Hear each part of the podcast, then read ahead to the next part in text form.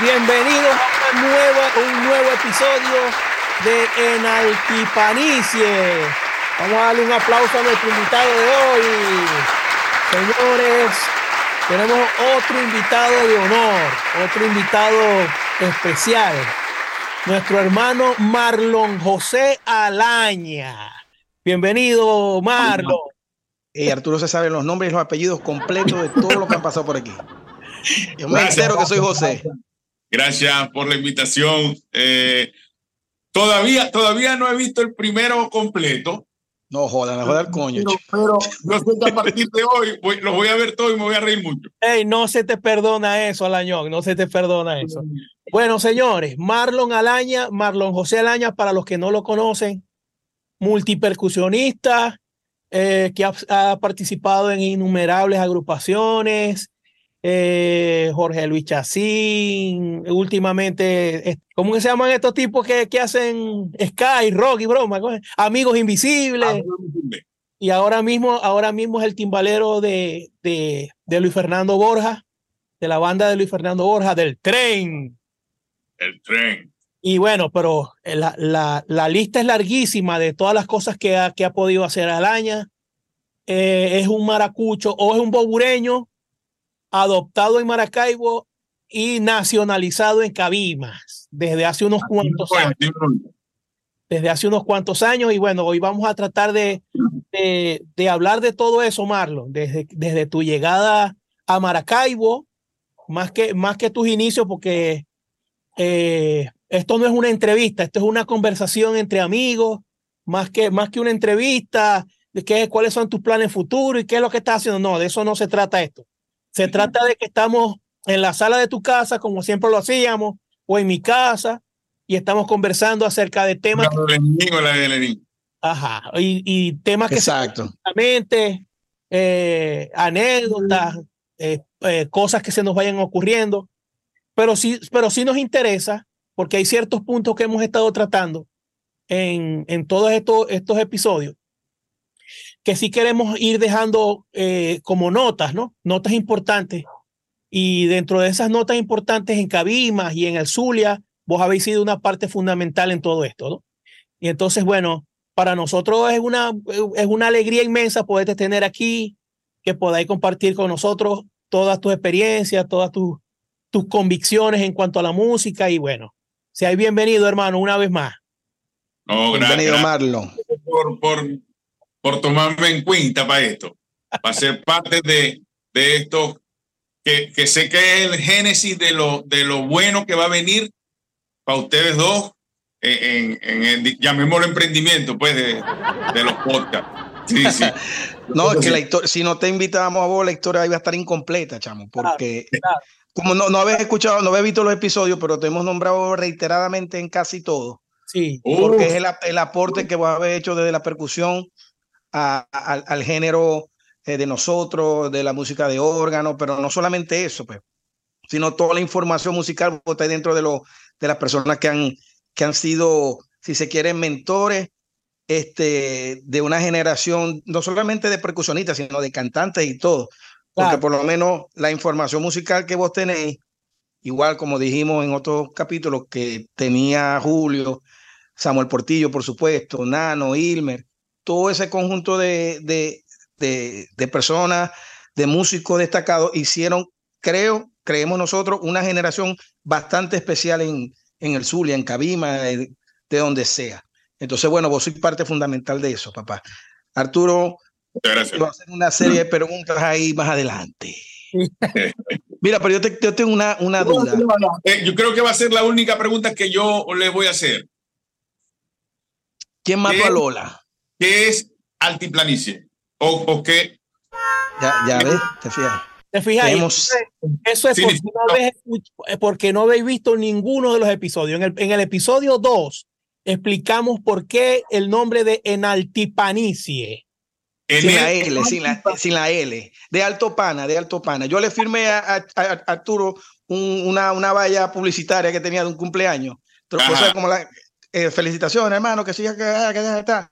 Y yo le puse en Altipanicia, en Alto vainas locas mías de que el ron me cargaba loco en ese momento. y entonces, Entonces, siempre que yo le escribo algo, le, le, le, vuelvo a decir la frase. Y cuando estábamos ah. buscando un nombre, yo le dije, Arturo, vamos a poner en Altipanisi. Bueno, vamos a darle pues. De Altopana, pues el juego de palabras. Pues. Claro, claro. Pero la pregunta que yo te iba a hacer a vos es una. Primero, la transición, porque te fuiste de Bobure a Maracaibo, pero antes de eso me detengo en Bobure, porque nosotros estamos hablando de que en Cabima hubo un, los que ya te nombré y algunos más, a lo mejor se me escapan algunos, que fueron los precursores de una generación de músicos que, que escuchaban otra cosa distinta. Un movimiento, un movimiento. Exacto. Pero a mí me parece que en Bobure, con el fenómeno este que yo vi, no, no lo vi porque no estuve presente, pero lo vi por, por, por audio, y lo escuché por audio y lo vi por, por algunos videos, de que el, público a pie llano de Bobure sabe y entiende y le gusta la música cubana, los bambán, y esa vaina, ¿por qué? Si ellos están dentro del circuito de la radio misma del Zulia y escuchan la misma cosa que escuchamos nosotros, ¿por qué ese pueblo tiene esa información? Y eso sí se hizo masivo, porque es difícil que en Cabima, en, en la Avenida Universidad, vos tires y, y, lo mandan a bajar eh, para subir el grupo de Arturo Gran Caribe. Pero, y eso se da ya. Entonces, ¿quién hizo ese? ¿Qué pasó ahí, chamo?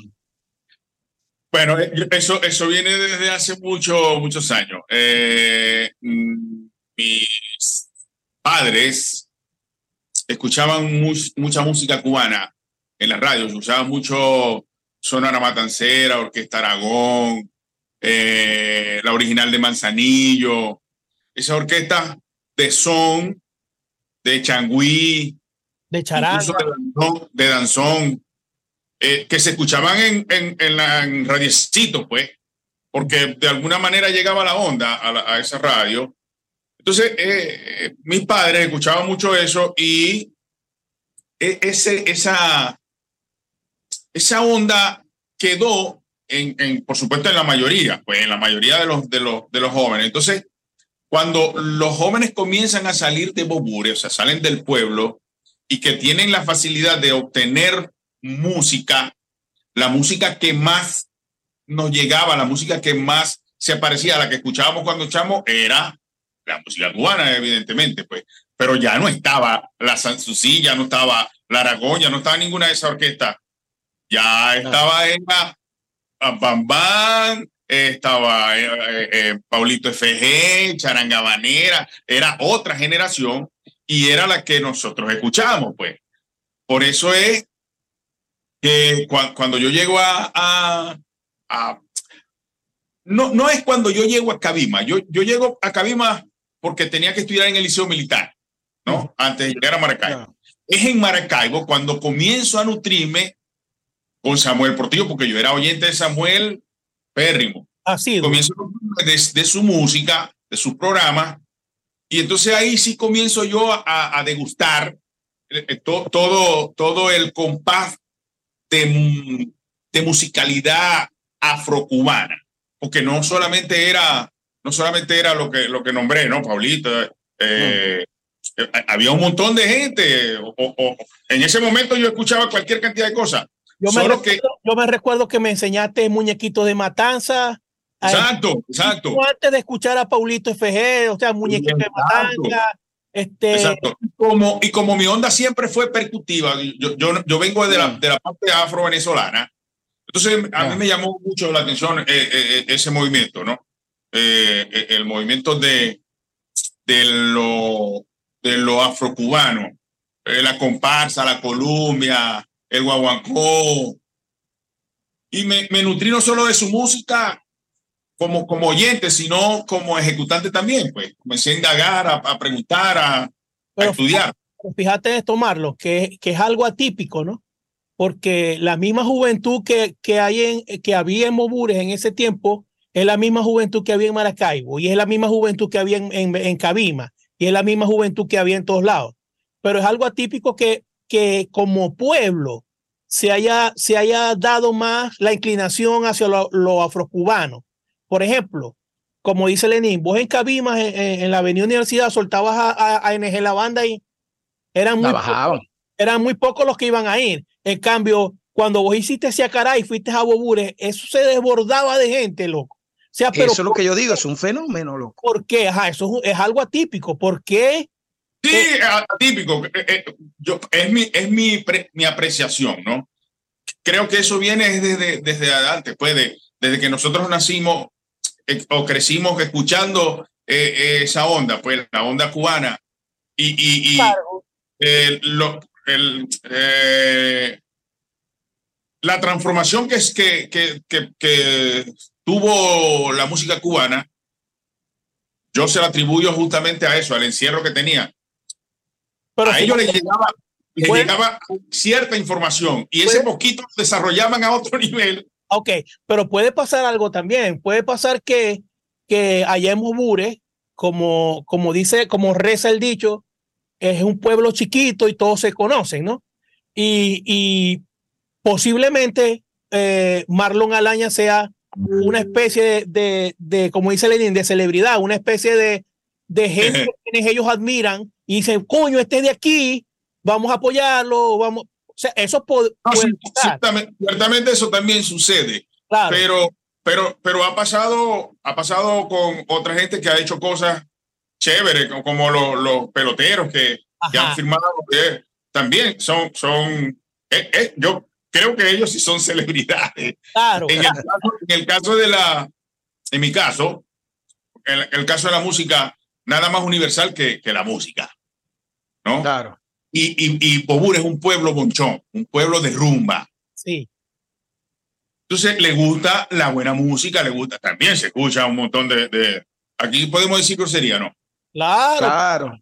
También he escuchado un poco de pupú también, ¿no? Claro. Pero, pero pero son las nuevas generaciones que son los, los, los que han escuchado lo que está en la radio, verga, no escapan a eso, pues.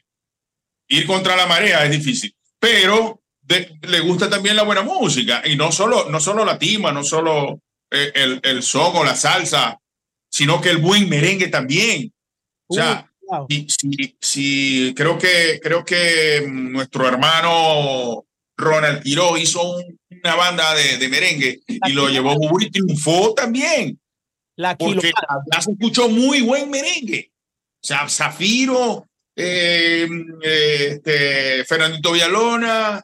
Leo Díaz. ¿Ah? Leo Díaz. No, no, no. bueno, será más para atrás, será más para atrás. Yo, yo, tiré, yo, tiré, Pero bueno.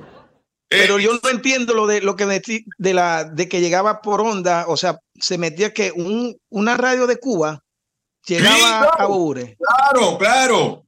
Se como aquí nosotros, como aquí nosotros, a través de, la antena de PBS, se metían emisoras de Estados Unidos y de incluso en la, en la televisión. De Bonaire, de Curazao.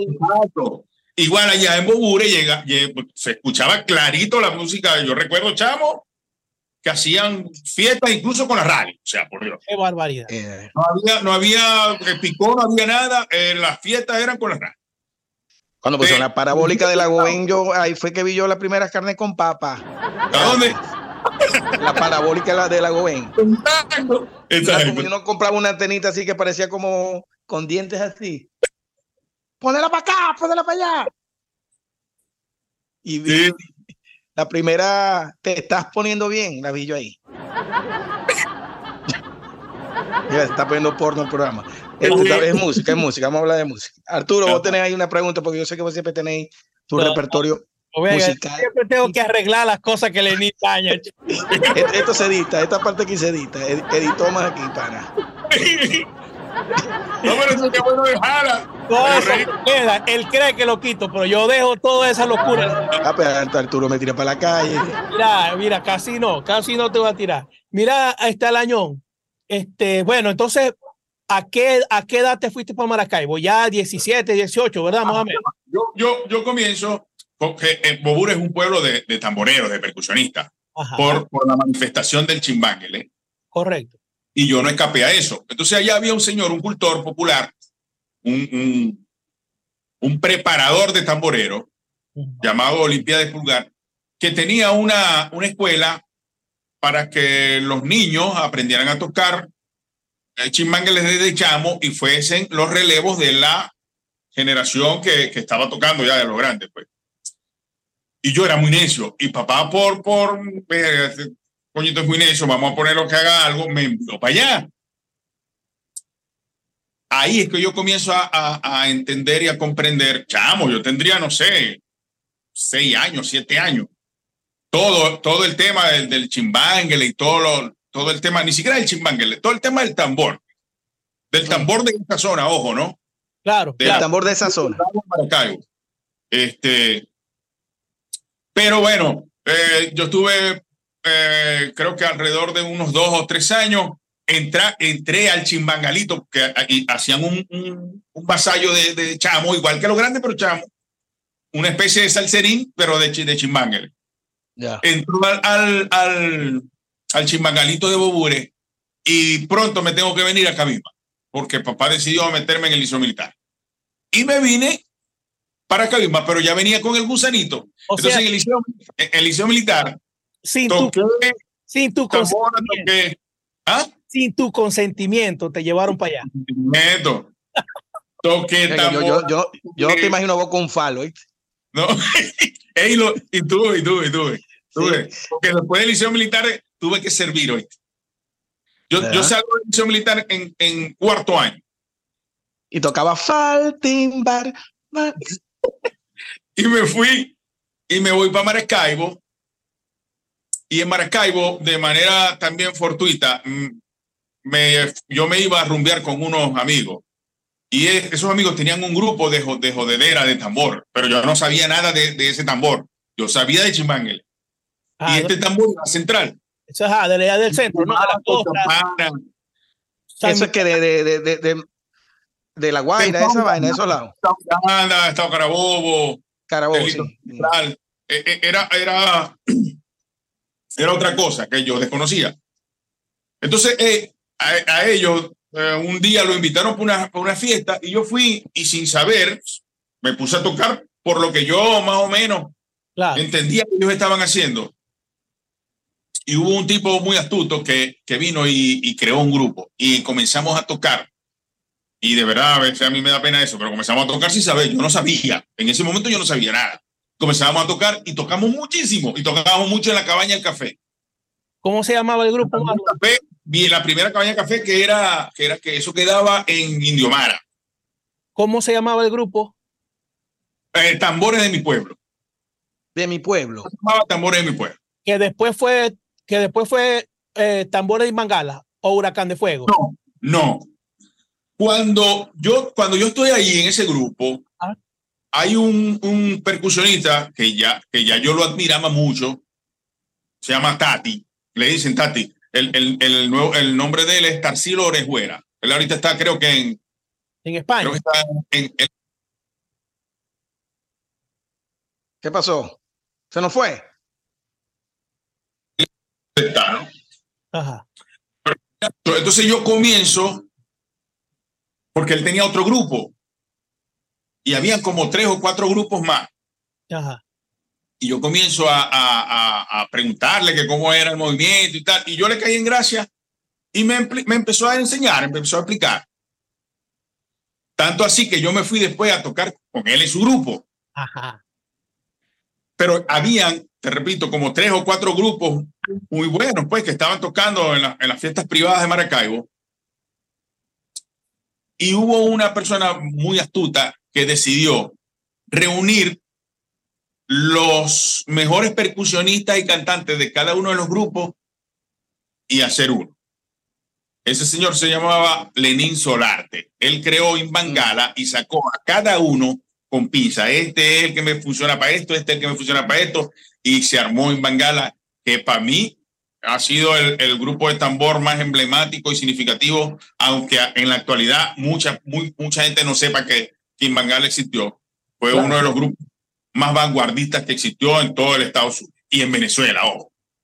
Eh, era un grupo, un grupo de tambor que tocaba en el, en el Lía Bermúdez con, con Franco de Vita, con, venía alguien de afuera y éramos, era Imangala quien, quien hacía de, de telonero, o sea, eh, vi- viajamos mucho Y con ellos aprendí y fui, viajé al, centro del país a aprender toda la, la extensa gama de variedad percutiva afro-venezolana con, con Imbangala. Viajé muchísimo, eh, aprendí muchísimo. Y mucho después, mucho después, es que yo me paso para la música latina. Es correcto. Yo, yo creo que ya empezaste a tocar música latina en Cabima. No, en, el mismo Maracaibo, porque eh, a mí me daba clase Chivo de tumbadora y Pachín me daba clase de bongo. Ok. Entonces ellos eran, ellos eran muy buscados y ellos mismos me llevaban, o sea, yo era su suplente, pues. Estando en Maracaibo, ya tocando, ya tocaba tambor y... Pero como ellos tocaban mucho y, y viajaban mucho, entonces me decía, mira, hay este tigre con fulano. Y yo iba con mi bongo y mataba a mi tigre. Iba con mi conga y mataba a mi tigre. Bueno, en ese entonces no tenía conga, yo tenía que prestarla. Y me la prestaban, muchas veces me la prestaban ellos, pero otras me la prestaba otra gente, pues. ¿Y quién te dio clase de timbal? ¿Ah? ¿De timbal quién te dio clase? Yo de, timbal no, vi clase con nadie, yo, aprendí. Ya fuiste autodidacta. De autodidacta, de autodidacta, igual que, que batería. aprendí solo, y en ese entonces, en ese entonces era difícil porque no habían tutoriales ni, ni nadie que te, te, dijera, mira, esto es así, esto es asado. Bueno, con el tiempo fui mejorando y conociendo la técnica y, y, en, el, y en, el, en el conservatorio también aprendí muchas cosas, aunque no lo terminé. Ok, estamos hablando al año del año 90 y qué? 93. Eh, lo que me diga es mentira. Pero creo, creo que en esos años, 90 y... Bueno. 90 y, sí, 92, 90, entre los primeros 90, pues, los, los primeros años de los 90. Recuerdo que nos conocimos cuando estabas en, con, eh, con Gala. Ahí nos conocimos y me dijiste en ese tiempo que estabas enamorado en Cabima, que querías, que querías ir a Cabima y que pronto ya te ibas a ir a, vivir a Cabima. Y bueno, y no, tanto, te estoy hablando del año noventa y tanto, por eso que te estoy preguntando. Este, pero no tocabas timbal ni batería, lo que tocabas era conga. Cuando yo te conocí, lo que tocabas era, Es, mi, es, mi, instrumento, en realidad. Tu, tu instrumento fuerte, claro. Vos hoy por hoy te sentís más conguero que, que lo demás. Sí, mi corazón, mi corazón está en el barril, aunque es lo que menos he tocado. Exacto. Lo que menos he tocado en los grupos y en las bandas es, es, tumbadora, porque una vez que comencé a tocar timbal, entonces me llamaba mucho para tocar timbal. Y con, el veneno este de la, de la música cubana, entonces hice el híbrido de, del, del drums con, la, con el timbal y gustaba también mucho. Y, y, hice muchos aportes, gracias a Dios que me regaló el poquito de talento.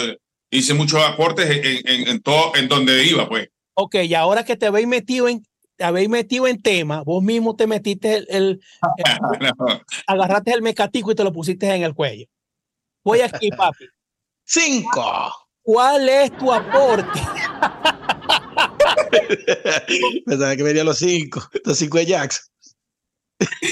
Viene, viene lo que que hemos visto la mecánica del, del programa. Claro, claro, lo que pasa es que Marlon no entiende todavía. Ok.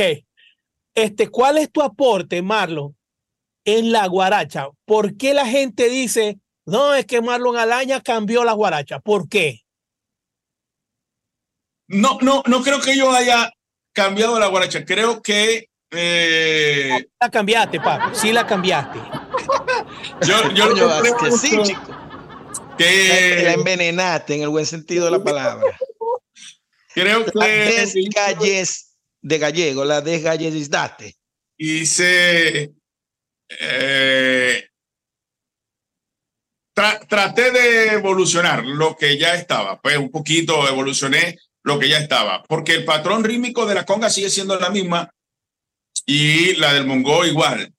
Lo que yo cambié fue el patrón de el, el, el, timbal y el bombo, porque anteriormente era timbal y bombo. Entonces yo y metí los elementos de, del, del drum, pues, de la batería, el hi-hat, los tones, y el patrón rítmico varió, por supuesto.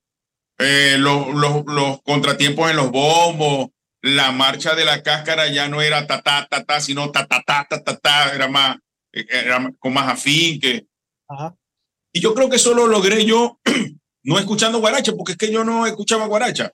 Yo escuchaba cualquier cantidad de cosas y todas esas cosas que tenía en la cabeza lo ejecuté en el instrumento. Ni siquiera, ni Pero siquiera, ajá, ni siquiera pensaste en la, la posibilidad de que vos lo querías cambiar. Sencillamente No, fue- no, no, no, nada, nada. Yo no comencé y que me dieron la oportunidad, y Eso que me me- dieron la oportunidad. eso me Me pasó. dieron- Ah. Eso me pasó a mí. Eso me pasó a mí cantando. La misma, lo mismo que vos- Claro, claro. Es que, y nosotros, nosotros estábamos también sedientos de, de, de hacer cosas nuevas, de innovar, epa, epa. porque, por- porque escuchábamos muy, o sea, está, por Dios, nosotros con, con, escuchábamos a Glenn Monroy cuando nadie sabía que existía, por, Sí. por ejemplo, pues. ¿entendés? Así es. No, y yo creo que, que llevaron la guaracha de órgano a otro nivel, porque era, vamos a ser honestos, entre los músicos era como, coño, este es música gallega, entonces le dieron un, vos le diste un plus ahí de atractivo. Eh, Lo único eso- que, eso también me preocupe. lo eso único que también- jubi- ju- jubilaste es un vergueral de timbaleros viejos que te deben a tener arrechera todo. Porque a No, partir de eso se no, empezó a tocar como vos. No solamente en eso, en la armonía también, porque Sí, a- a- aunque no había clave, eh, eh, tocaban, tocaban muy arrebatado, tocaban muy fuera del, del, de la dinámica, más que de la, de la rítmica, de la dinámica que se, se estaba ejecutando, tocaban fuera de eso. Eh, claro, y, y- y vamos a estar claros, lo- no eran músicos profesionales, no, no, Claro, claro. eran músicos de- empíricos y que tenían más sentimiento que cualquier músico graduado. exactamente. Eso- exactamente. Entonces, lo que yo llegué fue a ordenar esa parte, ordenar esa pea que estaba ahí y la rítmica que, que creé sin tocar eh, eh, el- la rítmica del- de la conga y el, y el bongo, que ya era decir ya bastante, pues era muy identificativa, verga.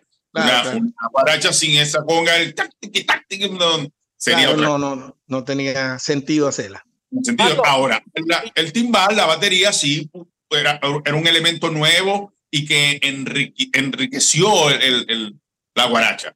Ok, si yo te pregunto, Alaña, si yo te pregunto, ¿vos creéis que tal cual como está hoy la guaracha de Jamo puede ser internacional? ¿Se puede internacionalizar? ¿Qué le falta para ser internacional?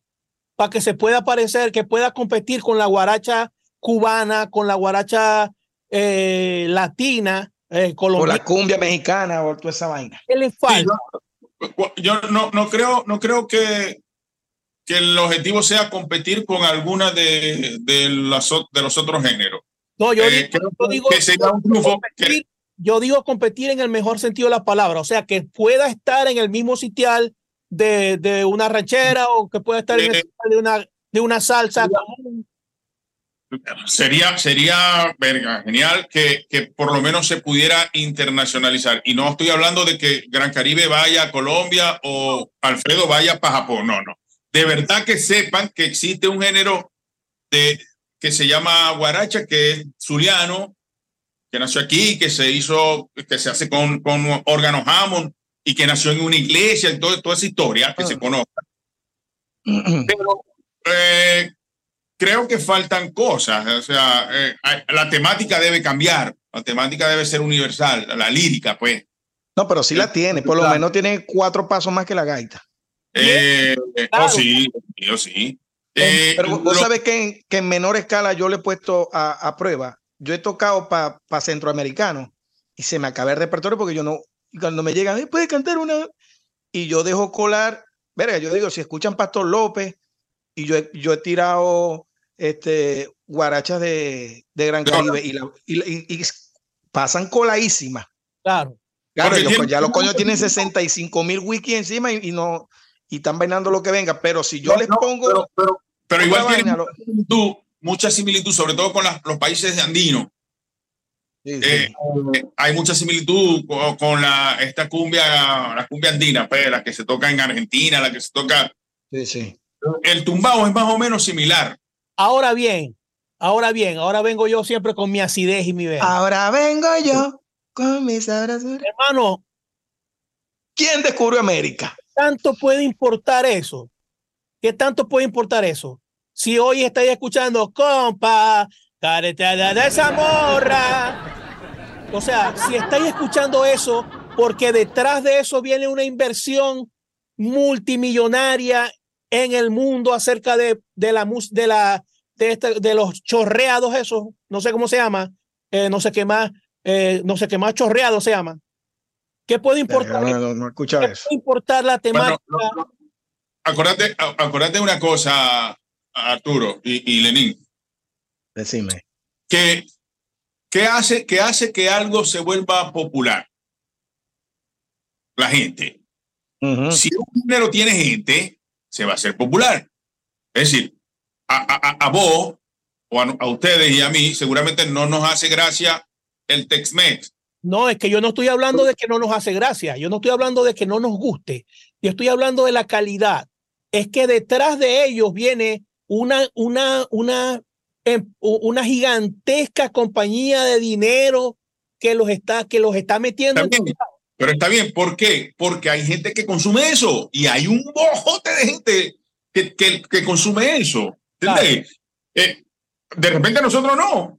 Al igual que el, reggaetón y, y, y, el trap y no sé qué otra cosa que, que seguramente no nos guste.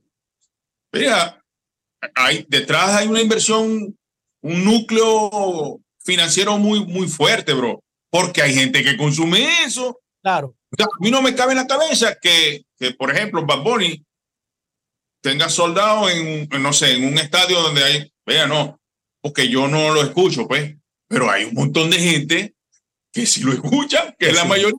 Para eso, o sea, para eso hay gente detrás de eso inyectando dinero porque sabe que de vuelta va a venir más dinero. Ahora, lo, Que se hace, lo que se hace con el corazón también llega. Claro. Lo que se hace bien hecho y que también llega, a menos, seguramente, le va a llegar a menos, pero a mí me interesa ese menos también. Yo hago música para ese menos, pues. Claro, claro. Ok, entonces Marlon dice que es suficiente con lo que tenemos de Guaracha hasta hoy, pero que, que en su defecto nos faltaría que apoyo.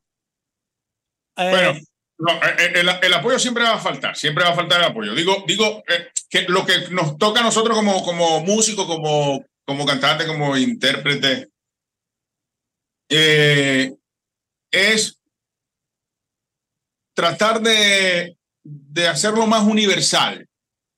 O sea, no, no que sea eh, de aquí para nosotros, para que la, que la, gente que baila y se saque el pañuelo y se seque. No, no, no. Vamos, vamos a trabajarlo más universal. Vamos a cambiar la, la lírica, vamos a cambiar la armonía. ¿Qué, eh, opináis eh, vos de, ¿Qué opináis vos del trabajo que está haciendo Roberto? Genial. Roberto, Antonio. Claro, no, no, Roberto González. No, genial, genial. De hecho, él ha hecho aunque, aunque no, desde mi punto de vista no es internacional lo que, pero, pero, pero al, menos lo ha llevado a otras latitudes, loco. O sea, claro. genial, yo admiro a ese chamo por eso, loco. Muy bien. ha yo, llevado yo creo la, música a otro nivel, haciendo lo mismo, haciendo lo mismo. Lo, ha, llevado a otro nivel, pues. Mi, mi, punto de vista es que yo creo que ya esos géneros que están establecidos, que tienen una forma de cantarse, de tocarse, así, al menos que sean una fusión muy backboneada, porque ya la gente, ya la gente lo que está, ya la gente lo que está escuchando y digiere es lo que vaya por esos lados. No, pero ya va. La música de órgano, la es una vaina muy compleja. Ya va. ¿Qué es lo que queremos? Llevarlo a otro nivel internacionalizar la música, vamos a trabajar para lo internacional. La gente que está aquí, por supuesto, va a decir cualquier cantidad de cosas y van a haber grupos que le van a seguir haciendo música a ellos. Claro, claro. Pero si nosotros queremos llevar eso, hay que evolucionar, hay que hacer cosas nuevas, hay que universalizar todo lo que tiene que ver con, en el caso de la guaracha, porque estamos hablando de la guaracha, pero sucede también con la gaita, bro. Sucede también con la gaita. Eh, eh, con la, eh, salsa, aunque no se, aunque no parezca, con la salsa también, porque sal, la salsa ha llegado a, un nivel de estancamiento que, que nos, por ejemplo, lo digo porque los jóvenes, los jóvenes no, no les interesa la salsa. O sea, no les interesa la salsa eh, como decir un, un- un- como un Bad Bunny, como dice Lenín. Mm. No, prefieren. Pero mira, pero hay híbrido. Fíjate que yo aquí, Claro. aquí hace una semana se presentó un cubano que hacía lo que llaman timbatón, cubatón. pero y esa vaina se puso hasta el ojo, ¿viste? De pero cubano. estás- te estás diciendo es un híbrido. ¿Por qué no se puede hacer un híbrido con la guaracha o, o con la gaita? ¿Por qué no? ¿Por qué Sí, no, no, yo- ¿por qué no se Sí, puede? tenés que hacerlo, pero por eso que yo te dije, tenés que backbonearlo, tenés que ir, No, llevarlo yo- para aquellos lados. tiene que ser alguien atrevido, que no le importe, le importe poco lo que digan o lo que deben de decir, y se ponga para eso con gente que, que tenga la capacidad de hacerlo, ¿no? Porque Carlos, tampoco es que van a hacer una locura. ¿Vos sentiste, vos sentiste en este El temblor. algún, algún tipo de, de choque cuando empezaste a tocar la guaracha como la estáis tocando? Sí, claro, claro, claro, claro. ¿Quién Los fue, quién mismos fue el primero que se te arrechó? los mismos compañeros de del grupo decían, verga, no, pero es que eso no es así, no, es que verga, no, es que no me suena, es que no, no, porque todo cambio es así, Sí es. todo, todo cambio tiene rechazo, pues. Claro, claro. Pero una vez que, Pero una el vez que se- Pero, pero el tiempo es el que da la, el que da la claro, una vez que se consolida lo que se, lo que, o que se logra el, el cometido, por supuesto que es digerible. Y ojo, no, voy a, voy a hacer una aclaratoria de eso. Yo, yo de la, de la, de la guaracha solo he hecho tres discos. Uno de. Alfredo, uno de Alfredo y dos de, de, Caribe Mix. de Mix. Que por cierto, vos fuiste el técnico de los, de los tres discos. Correctamente. Y la gente piensa que todo lo demás, no, yo no yo, yo, yo solo hice esos tres discos.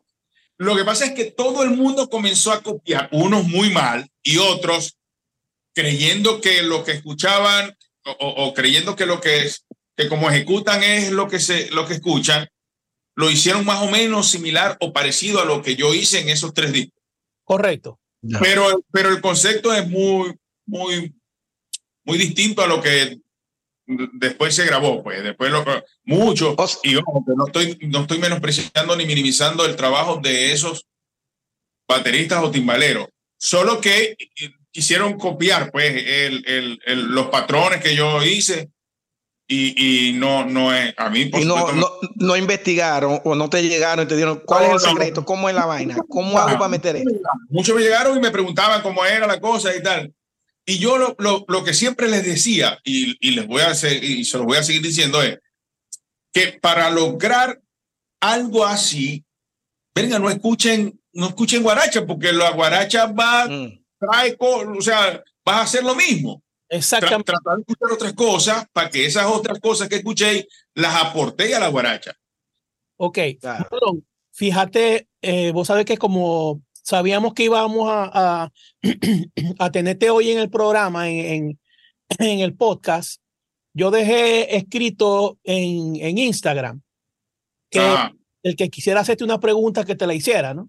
Y hay varios Ah. comentarios, hay varios comentarios. Por ejemplo, hay uno que dice Juan FC 26. Dice, ¿cuál es tu influencia sobre Adelmo Gauna, Humberto Casanova Ilmer Martínez? ¿Que ¿Cuál es su influencia? Ajá, ¿cuál es la influencia de Marlon sobre ellos? Primero, Ah, sobre ello. Ajá. Primero, guardarlo por ahí. Segundo, Grupo Fusión Música. Eso es Franklin, eso es un, un- un compañero. Dice, ¿cuántas horas estudias al día? Y hay uno, que, hay uno por aquí co- conocido que dice, recuerdo cuando Marlon hizo un solo de timbal en el Club La Salina con los blancos, que acabó con todo el mundo. Desde que Marlon llegó a Cabima, se le dio un salto de calidad a todos los percusionistas. Ahí tenéis. gracias por opinar eso, gracias por opinar ¿Qué, eso. qué te Pero yo- parece? yo creo que todos, todos aprendemos de todo. Todos aprendemos de vos te imaginas que el que haya escrito ese sea el coño ese que vos estás diciendo que grabó mal los, los timbales. no, mentira, pero no, la cosa no tiene que pues, pero bueno, por lo menos. ¿Cuál fue?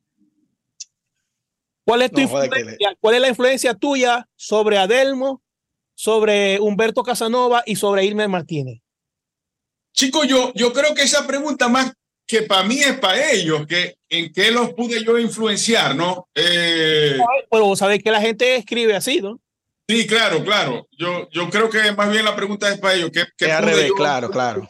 Pero sin embargo, eh, sin, Sin embargo, sin embargo, sin embargo, sin Sin embargo, creo que eh, a Humberto, que fue, eh, fue primero que, que, que Adelmo, eh, yo, yo creo que para Humberto lo que le di fue confianza. Más, más que los patrones y todo lo, to- todo lo que pude haberle mostrado, que, que de paso te digo, Humberto es un superdotado. O sea, Humberto es hiper, hiper talentoso. Eh, yo, yo lo que creo fue que, que yo, llegué a moldearlo.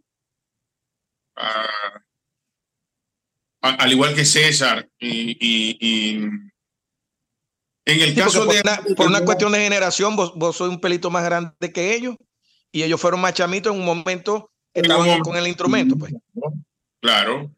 En el caso de Adelmo, Adelmo creo que, que tomó un- muchas cosas mías, muchas, pero, eh, fue porque estuvo más tiempo conmigo. Claro, Eh, eh, yo me lo llevaba para los shows y yo lo ponía a tocar y, le, y yo le, de- o sea, yo lo, yo me voy de aquí, el que se queda es Adelmo. claro. Entonces, creo que después, por supuesto, él, él también, que es o- o- otro barbarazo, hi- hizo sus cosas. con todo. Sí, e- e hizo sus cosas y, y imprimió su, su yo Su en el, en, en el instrumento. En el caso de Ilmer, no, yo no, yo nunca le di clase a Ilmer. Nosotros compartimos mucho. eh, y yo creo que, que, que hubo más compartir de, de, de, de información que, que, que clases como tal, por- porque yo no le di clase a, a Ilmer. Yo no, a- al contrario, nosotros teníamos, yo tenía alumnos y él también tenía alumnos y ah, cuando terminaban allá venían para acá. Y viceversa, me imagino. Y viceversa. Y Y viceversa. viceversa. Yo, sí, supongo, supongo. Hubo gente que yo le di clases que, que estuvo con, que, que después fue con, con Ilmer. Y, Claro. y hubo gente que estuvo con Ilmer que después vino, porque yo tenía cosas que, que seguramente Ilmer no tenía y viceversa. Mm. Porque mira, yo, yo te veo por lo menos más afincado en eso, en lo, en lo afrocubano. Por lo menos la salsa esa neoyorquina, obviamente que sí la sé, pero no te da tanto en la madre como, como lo cubano, o sí. O si, está- si hay, si hay- hay dos eventos aquí, noche salsera neoyorquina y noche cubana, ¿para Bueno, dónde coger? Y claro, ah, ese es mi gusto. Es, es lo que más disfruto. La, la, la, la timba, la música cubana es lo que más disfruto. Pero no significa que no vaya a un Claro, concierto claro, por supuesto. Igual me o- pasa a mí, mi- mis cantantes favoritos son cubanos, pero Ah. Coño, yo disfruto también del otro lado, por supuesto, y me han enseñado muchísimo. Claro. Pero cuando con mi gusto, También he aprendido mucho de la, de la, de la, de los, de la salsa, pues, de la salsa como tal, Claro. vamos, para llamarlo por su nombre, pues. sí, sí, Claro, sí. Solo que me inclino más por la timba porque es lo que más me gusta. No, y, y definitivamente, Alaña, este, para nosotros, esa generación de Cabima, este, si, que, si, teníamos, si queríamos tener una referencia en cuanto a la timba, teníamos que ir para tu casa a preguntarte a vos. Eh, no íbamos a ir. Que no lo pegamos aquí escuchando. ¿Cómo no? Claro que sí, claro que sí. Ok, Bueno, cuando vos tuviste la, la osadía de hacer una banda homenaje a los Bam Bam y que Esa. después, años después, el cantante más estelar que ha tenido los Bam Bam para mí, Mayito, haya cantado, y todos sabemos que Mayito es difícil, ¿no? Sí, o sea, sí. Una, una persona que, que es exigente, pues. Y que haya calado y que te haya tirado flores, porque eso me dijeron a mí también. Sí, Oye, sí. Eso es demasiado, loco. O sea, le, le, le, le armaste un- yo creo que eso nunca pasa. Que le hayan armado una banda que no sea de cubano. El único cubano era él. así Ah, es. Cuando uno llega a un lugar y ve una tarima, así, claro, maestro, claro que sí, claro. Cuando uno llega a una, a una ciudad, a un pueblo de la misma raza, de la misma cultura, del mismo sentimiento y uno ve que los hermanos preparan esto con tanto amor, esa tarima a mí nunca en 30 años que llevo cantando me habían, me habían puesto una tarima así tan bonita, se lo agradezco al Señor. Jamás en la vida. La primera canción que interpreté en la orquesta Los Bambán y esta fue la canción que me abrió el camino en la historia. Se llama, se llama, se llama.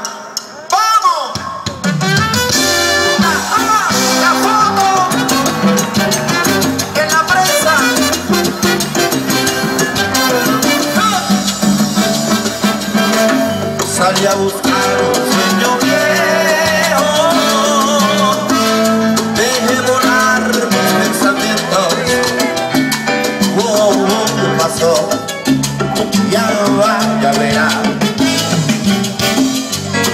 asustaba la sorpresa.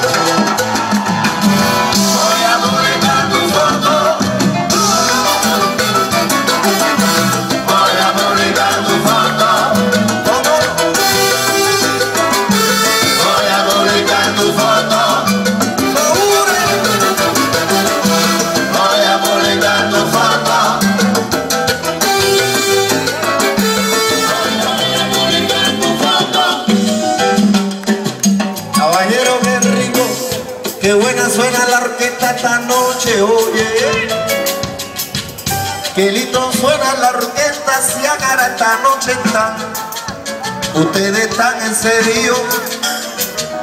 Creo que están apoderados. Los tambores le han tocado. Yo no sé qué está pasando. La gente está disfrutando. Y si agarra tan elevado Están elevados al cielo. Y te estamos encomendados. Los tambores a mí me llaman lo llaman también a ustedes.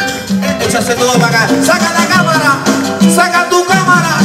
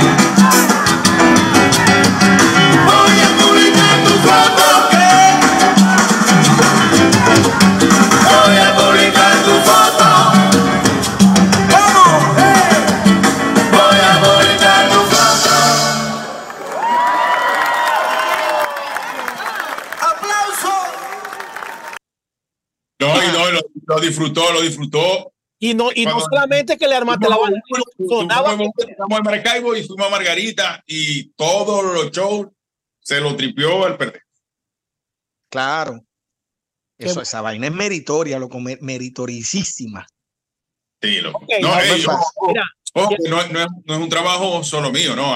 Eric, había, había, hubo, hubo muy buen músico ahí en la banda y, y todos lo, lo hicieron de corazón. O sea, a ver, a, eh, Leifar, Mauricio, eh, Miguelito, Ronald Quiroz, Nano. Ronald, Quiroye, Maín, Nano, todos, loco, todos. Mm. Ya, un trabajo. Yo le pasaba, los- estos son los temas, yo estos son los temas. y ensayamos el jueves. Loco, y el jueves todo el mundo puñaleado con los temas. Sí. Ok, Sí, sí, Arana, Eso. Vamos, vamos para una parte importante de este, de este podcast, hermano. Listo. Te voy a tirar primero cinco nombres cabimeros y después cinco nombres zulianos, eh, maracucho. Con una palabra me podéis decir o te podés alargar si queréis un poquito más. Voy con el primero. Humberto Casanova. Talentosísimo. ¿O dijiste una palabra o, o varias? No, Ah. una, una o varias. Ok, voy aquí. Eh, Nemesio Prieto. Mano mío.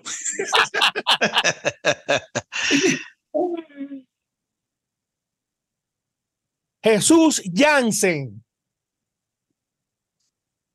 Uno de mis tutores principales. Eh, eh, Jesús o José Lorenzo Hansen. Jesús Hansen, Pachín. José Lorenzo Hansen se llama. Ah, Jo- José Lorenzo es la cosa, ¿es ¿verdad? José Lorenzo. José Lorenzo Hansen. Eh, bueno, uno de mis, de mis tutores principales. Voy. Eh, Lenín Solarte. Verga, loco, Lenín es hermano. No joda. Sangre. Astucia. Vanguardista. Un señorazo, un señorazo. Mano, ¿qué, qué tan, que- sí, que, que Eh, la- muy, premat- muy prematuramente, chamo. qué- qué tan, qué tan, qué tan importante fue Lenín en ese tiempo, hermano, en Maracaibo, en el Zulia. Aparte, aparte de.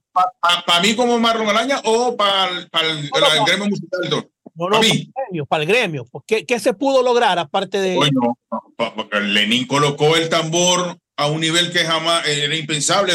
Que un, que un grupo de tambor tocara un matrimonio en el, en el náutico, eso es bien. Sí, sí, sí. Que un grupo de guaracha o de salsa o de lo que sea tocara en el náutico, eso es imposible. Y era un Sí, grupo sí, de tambor sí. que le dábamos sin camisa, Y descalzo. Descalzo, con una batola. O sea, él llevó eso a otro nivel.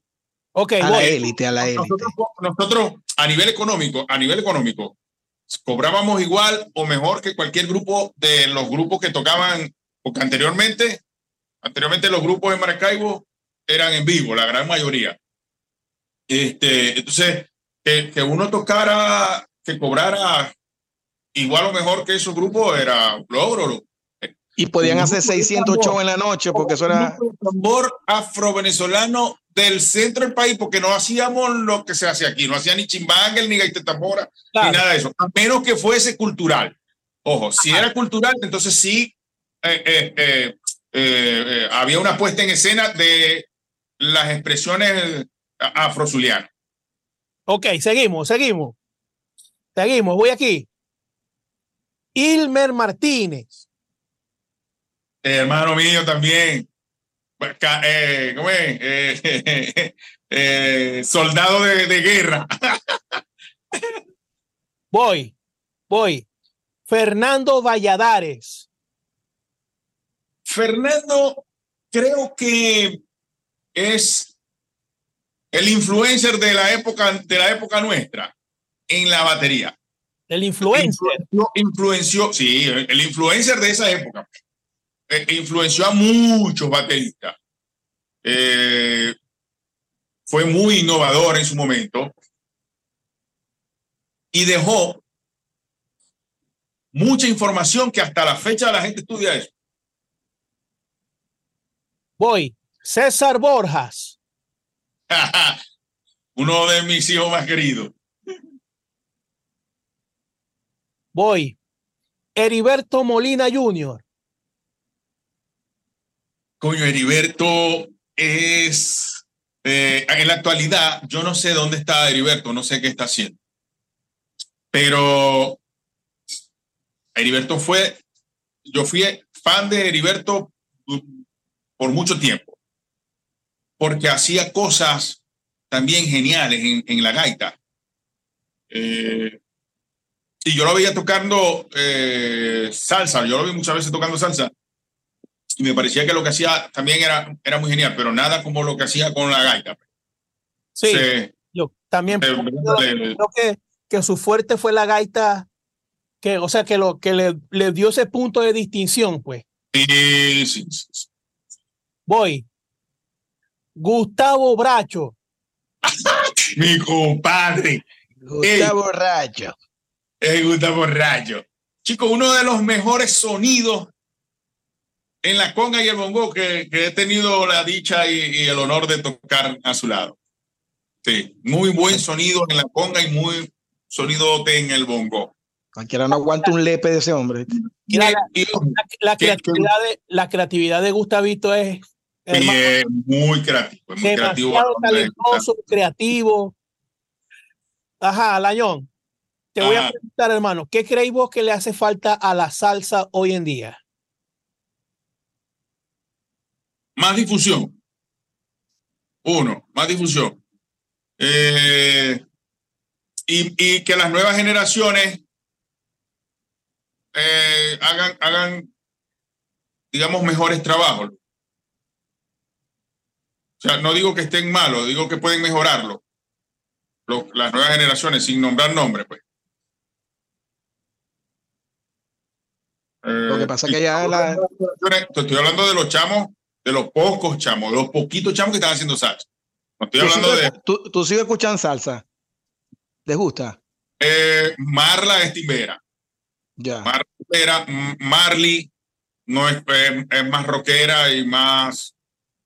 mm, eh, ahorita anda en una onda K-pop chévere, pero no porque no le guste la salsa o la timba, es lo que más disfruta, pues. Ya, ya. Bueno, fíjate, porque es un caso. eh, Nacieron en una casa escuchando esa música. Exacto. La- les gusta, pero como decís vos, tienen su, su, su Gusto, corazón en otro lado, su gusto en otro lado. Sí. Por eso. Es- es por eso que te digo que es arrecho llegarle a la nueva generación. Porque fíjate, vos hiciste un trabajo ahí de promoción sin querer. Sin querer, es lo que yo O sea, escuchaba. mis, y- hij- mis- mis hijos escuchan también todo lo que yo escucho a veces, cuando escucho lo que escucha la mamá, que también le gustan algunas cosas, pero ellos, pero si les tiras el reggaetón para allá es que van. Claro, Ay, eso es pero- una cosa inevitable. Yo me acuerdo que con los hijos Julito también pasaba, con la hija, yo me acuerdo, también le gustaba la música normal que estaba sonando. Mm, Y ella vivía en la casa del ritmo. claro. Mira, lo que pasa es que también eh, ellos, ellos vienen y crean su, su criterio propio también, ¿no? ah, claro, Y, y como generación buscan lo de su generación. pues. Claro, claro. Ahora, lo chévere es que puedan discernir entre lo que está bien y lo que está mal. Verga, esta- esto es una buena música, esto está bien hecho, esto está bien logrado. Verga, esto no, esto no. Ahora, lo que sí te puedo gar- garantizar es que ninguno escucha reggaetón. Ya. No, o a lo mejor pueden escuchar y dicen, pero que tiene su momento. Si estoy en una discoteca y to- bailo reggaetón porque ajá, es, es el- lo que me está pidiendo. Pero que yo a las 6 de la mañana prenda el carro y me, y me tire un reggaetón. O sea, Sí, me- pero- el cuerpo me pide otra cosa. Hay canciones decir- que tienen su momento. Iba a decir, en su iPhone no va, no. Ahorita es Spotify y, y, Sí. y Apple Music. No, no en su biblioteca, no. no Sí, hay- en su playlist. Sí, en su playlist no, no está. ok. Ahora que habláis de playlist, eh, Marlon, haceme un playlist con los cantantes más importantes del Zulia para vos. Que Molle, profesor, se perdió aquí con Chichi. Pura pregunta. ahí.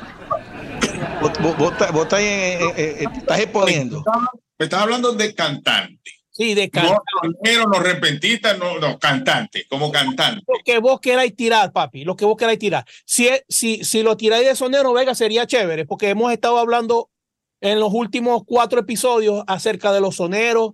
No lo hemos tocado a, a fondo con vos, pero sería un buen punto si queréis. Como Eh, quiero.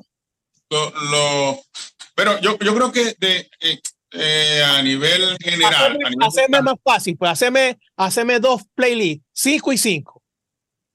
Para que se te Bueno, haga. a nivel, a nivel general, Ajá. eh, en Maracaibo en Maracaibo creo que han sido muy pocos los soneros como tal, sonero como tal. Eh, eh, creo que de este lado ha habido más soneros. Digo, de este lado del charco, aquí en Cabima, que en Maracaibo. Pero,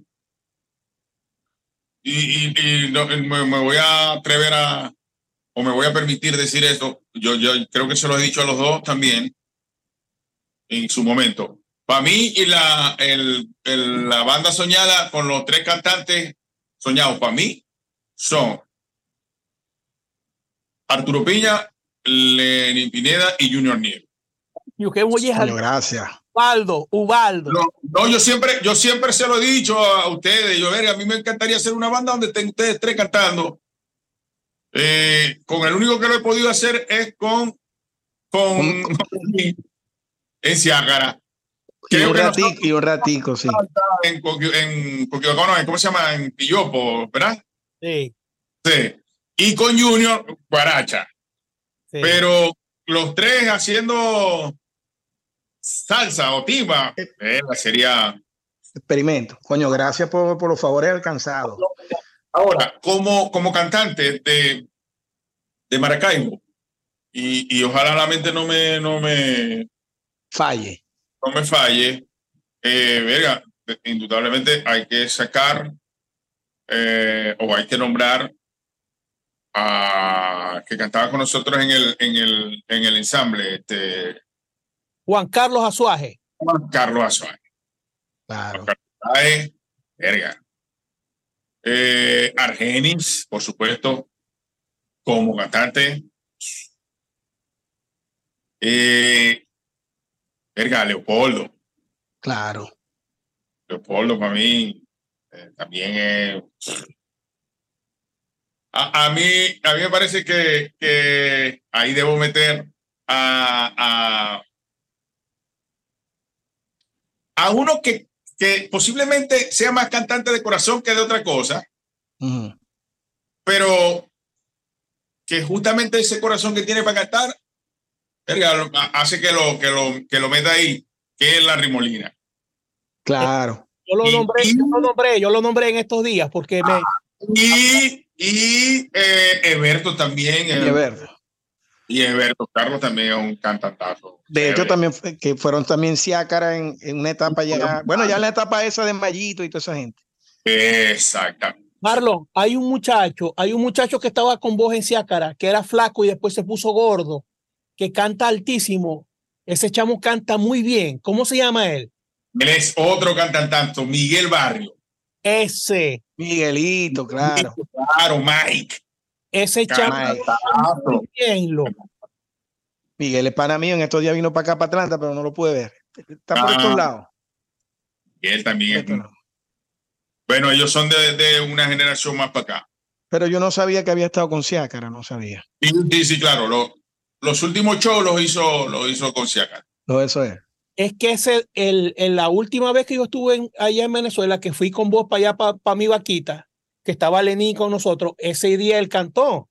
Estaba ahí. el cumpleaños de Mariné, creo. Ajá. Estaba él, estaba Larry, estaba Nelson Arrieta Puyao, Giancarlo. Chico le mandó. Claro, no, ese es mi hermanito, Giancarlo es mi hermanito. Yo también, Giancarlo es mi hermano. Sí, bueno, por eso fue que yo me recordé, pero fue que yo no lo conocí, porque cuando yo lo conocí estaba flaco y después lo vi gordo y dije, ¿qué, le pasó al pana? Sí, sí. Comió, comió, comió, comió. Yo, Mira, ¿qué, ¿qué fue lo que pasó? Me imagino que la situación del país que, que colgaste las baquetas con, con Ciácara. Sí, claro, la, la situación país nos obligó. un día se iba uno, un día otro, un día se iba otro, un día no estaba el otro. Ciacara fue una banda desde el principio muy, muy atípica y que, y que obedecía más a un público selectivo que a masa. Entonces, tocábamos en centros, gracias a Dios, habían centros nocturnos donde iba gente que le gustaba ese estilo de música y otro grupo numeroso que era experimental, que iba a ver qué, nuevo había. Entonces, te hablo de Bobure Salsa, te hablo de Sours, Este, había otro, otro sitio que no recuerdo el nombre ahorita donde tocamos mucho, Ría de Mar. Ajá, Ría de Mar. Eh, había varios sitios donde siempre tocábamos. Y los casineros, hubo un boom aquí fuerte con los casineros que también nos llamaban para pa, pa tocar para las fiestas de fin de año de los casineros o competencias o venía, por ejemplo, nosotros tocamos, llegamos a tocar con, con Habana de Primera que, que vino y tocamos. Eh, Verga, qué bien. Sí, o sea, salían, salían eh, eh, ese tipo de eventos justamente por el estilo y, la, y, y, y, y eh, lo novedoso de, de, una banda de timba aquí, pues en el Zulia, ni siquiera en Caracas, ni siquiera en Caracas, aquí. Entonces, bueno, vienen los, los problemas del país, ¿ya? cada quien buscó mejoría. Sí. Y unos se fueron del país, otros se quedaron, pero haciendo otra cosa. Ya la, no, era, no era rentable en los negocios contratarnos porque pesaba económicamente claro. eh, la banda. Este, y quienes hacían eventos y tal dejaron de hacerlo, los casineros cerraron su puerta, o sea, todo se vino abajo, todo se vino a pique y, y ya era difícil sacar, sacar hacia cara. Creo que, creo que incluso lo último que hicimos fue con, con Habana de Primera, si mal no recuerdo. Pero, que, que, que tremendo final, ¿oíste? Tremenda manera de colgar la. la, la claro, claro, claro. Te faltó a la IN, pero casi. No, en ese entonces, en ese entonces, Alain estaba, creo que haciendo jazz. Ah, no okay. había sacado las bombas esas que sacó después. Ah, de diablo. Pero, pero, no, no, no, no. Marlon, pero quedó la grabación, ¿no? Quedó lo que estabas haciendo o lo dejaste sí, parado. Hay audios, por ahí, hay audios por ahí, claro, muy bien, no, se los puedo, se los puedo obsequiar. De la grabación. No, pero creo que él dice de estudio. Sí, del estudio, de lo que, de lo que comenzaste a hacer, o eso, o eso quedó. Ah, sí, sí, claro, ya hay, claro, sí, sí, sí. Que, que, mucha gente me ha dicho, esta vamos a terminar, vamos a terminar, vamos a terminar, pero o sea, han presentado cualquier cantidad de cosas, incluso vos me hiciste algunos coros. Ah. Este, sí, hay como cuatro o cinco temas ya con el esqueleto hecho, la, la sección rítmica, pues. Mm. Eh, pero hay otros, hay otros temas que no tienen arreglo, que no, y hay que meterle, pues, hay que meterle. Afortunadamente, bueno, ya tengo mucha, bueno, siempre he tenido gente alrededor, este, con ganas de apoyarme en eso, con los arreglos, para las grabaciones, los estudios incluso. Creo que el que dado he sido yo. He sido yo. Bueno, Marlo, ve, este, para nosotros, hermano, ha sido un inmenso, pero gigante placer de que hayas estado con nosotros, que te hayas tomado más tu para mí, más para mí, más para mí. Partir. Me queda menos de un minuto, menos de un minuto. Así que te podéis despedir de tu gente, hermano, cuando queráis. No, me, me, despido primero de ustedes y, y, y agradeciéndole la, la invitación. Eh, como les dije al principio, eh, yo sé que lo que viene es mejor. Para ustedes, yo sé que lo que viene es mejor. Y, y, y va a ser más, más bien un honor para mí el, el ser de los primeros de los primeros invitados en los podcasts de, de, los, de los grandes Lenín y Arturo. Eh, no, agradecido, agradecido, gracias por, por todo. Eh, faltó tela que cortar. O por supuesto. Y, y nada, ustedes saben que yo soy su hermano. Hermano, es un honor haberte tenido aquí y gracias por meterle tanto corazón a los tambores y por hacernos felices. Bueno, y más, más, que corazón le metió fue mano, mano al tambor. Y, y cerebro, cerebro. Gracias, Alañón, gracias. Nos vemos. Bendiciones.